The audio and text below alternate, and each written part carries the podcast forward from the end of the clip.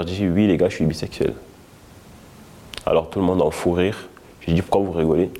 Bon, on te croit pas. Genre, euh, on n'arrive pas à te voir bisexuel, on n'arrive pas à te voir gay, on te voit juste euh, bah, le Raoul qui aime les meufs. Jusqu'à l'heure actuelle où je vous parle, euh, ils n'ont jamais, enfin, ils m'ont jamais cru. Je suis fier d'être gay. Asexuel. Drag queen. Pansexuel. Aromantique. Femme transgenre. Et je suis fier d'être moi. Dès l'âge de mes 6 ans, je me suis dit, Raoul, tu es hétéro, tu aimes les femmes, tu vas te donner un air très viril, coûte à être homophobe, pour que bah, les gens ils, ne sachent pas que j'aimais aussi les hommes. Je fais des semblants, je me la donnais vraiment à fond. Je disais que moi, aimer un garçon, jamais de la vie. Moi, je les aime pas. J'étais vraiment haineux. Je rejetais énormément qui j'étais réellement. J'essayais de me persuader parce que bah, le fait que les gens soient autant investis sur le fait qu'il faut que je sois un homme, faut que je sois hétéro et que je sois viril, je me disais, euh, si seulement c'était facile, qu'on appuyait sur un bouton pour devenir hétéro, je pense que toute personne LGBT qui se place devant moi pourrait vous dire la même chose, qu'ils appuieraient sur le bouton. J'ai commencé à, swiper un peu sur YouTube et tout, voir un peu euh, les jeunes, quelles vidéos ils faisaient. Et je suis tombé sur euh, des vidéos de plusieurs personnages qui m'ont marqué.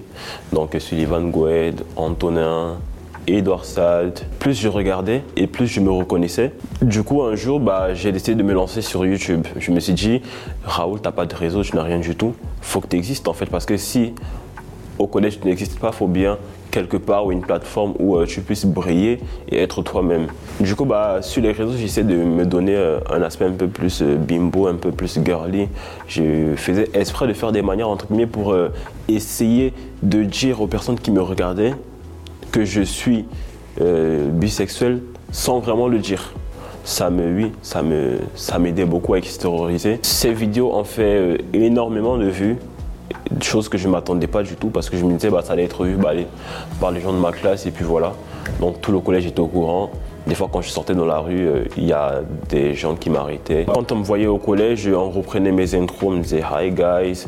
Euh, on me voyait, on faisait euh, une voix de meuf. Quand on disait Ah, bah, c'est comme ça que je parle dans tes vidéos, ou salle DEP, ou Ouais, tes vidéos me foutent la haine, tu mérites de te faire frapper. Quand j'ai commencé les vidéos, je n'ai pas pensé au côté haters. J'étais pas prêt à ça en fait. Je m'attendais pas à ça, j'étais pas prêt à ça.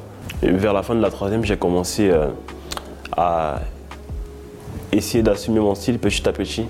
Je mettais des jeans très larges. Euh, j'avais un style assez particulier. J'essayais vraiment de me démarquer. Suite à ça, mes amis ont réagi de manière bah, très méchante que Raoul, si tu continues à t'habiller comme ça, tu vas rester tout seul, tu vas manger tout seul, et c'est pour ça, du coup, que vers la fin de l'année, bah, je me suis affirmé, je me suis dit, s'il faut que je les mange tout seul, bah, c'est pas grave, je resterai tout seul. Et euh, je continuais les vidéos. Et il faut savoir que dans mes vidéos, je sous-entendais beaucoup le il et le elle à chaque fois que je parlais euh, d'une personne. Je mettais toujours le il et le elle. Donc, ce qui faisait que bah, au lycée, euh, bah, mes amis ou les gens qui me connaissaient se questionnaient sur ma sexualité, sur ma personne. Donc, en terminale, un jour, un beau jour comme ça, j'étais avec mes amis à la cour. Et je sais pas pourquoi, j'ai un déclic qui me dit euh, Raoul, dis-leur qui tu es. Du coup, bah, je leur dis Oui, les gars, je suis bisexuel. Alors tout le monde en fou rire. Je dis Pourquoi vous rigolez? Bon, on te croit pas. Genre, euh, on n'arrive pas à te voir bisexuel, on n'arrive pas à te voir gay, on te voit juste bah, le Raoul qui aime les meufs. Jusqu'à l'heure actuelle où je vous parle, euh, ils n'ont jamais, ils m'ont jamais cru. Et au final, ils ont dit Bah, de toute façon, on ne te croit pas, mais si c'est vrai, bah, on t'accepte comme tu es. Façon, on a toujours aimé ta personnalité, on a toujours aimé la personne que tu es. Donc, euh, si tu ne le dis, c'est que c'est vrai. Mais non, il croit pas. Mon grand frère, du coup, il avait fait l'erreur d'aller dire à ma mère que, bah, maman, euh, ton fils, euh, voilà, il, il a un truc à dire, je pense. Du coup, un matin, ma mère est venue au salon. Elle me dit Raoul, je dois te parler. Je dis oui. Est-ce que tu es gay? Moi, mon cœur commence à battre. Je dis Maman, non. Comment je peux penser ça? Et là, elle me dit, Raoul, est-ce que tu es bi? Je me dis, ah, bi, c'est un peu plus euh, allégé. Je dis oui. Et là, je baisse la tête. Là, pas de réponse pendant moins trois minutes, je pense. Et elle me dit, bah, dans tous les cas, bah, t'es mon fils et je t'aimerais comme tu es. Juste fais attention à toi dans la rue ou euh, peu importe où tu iras. Et puis voilà.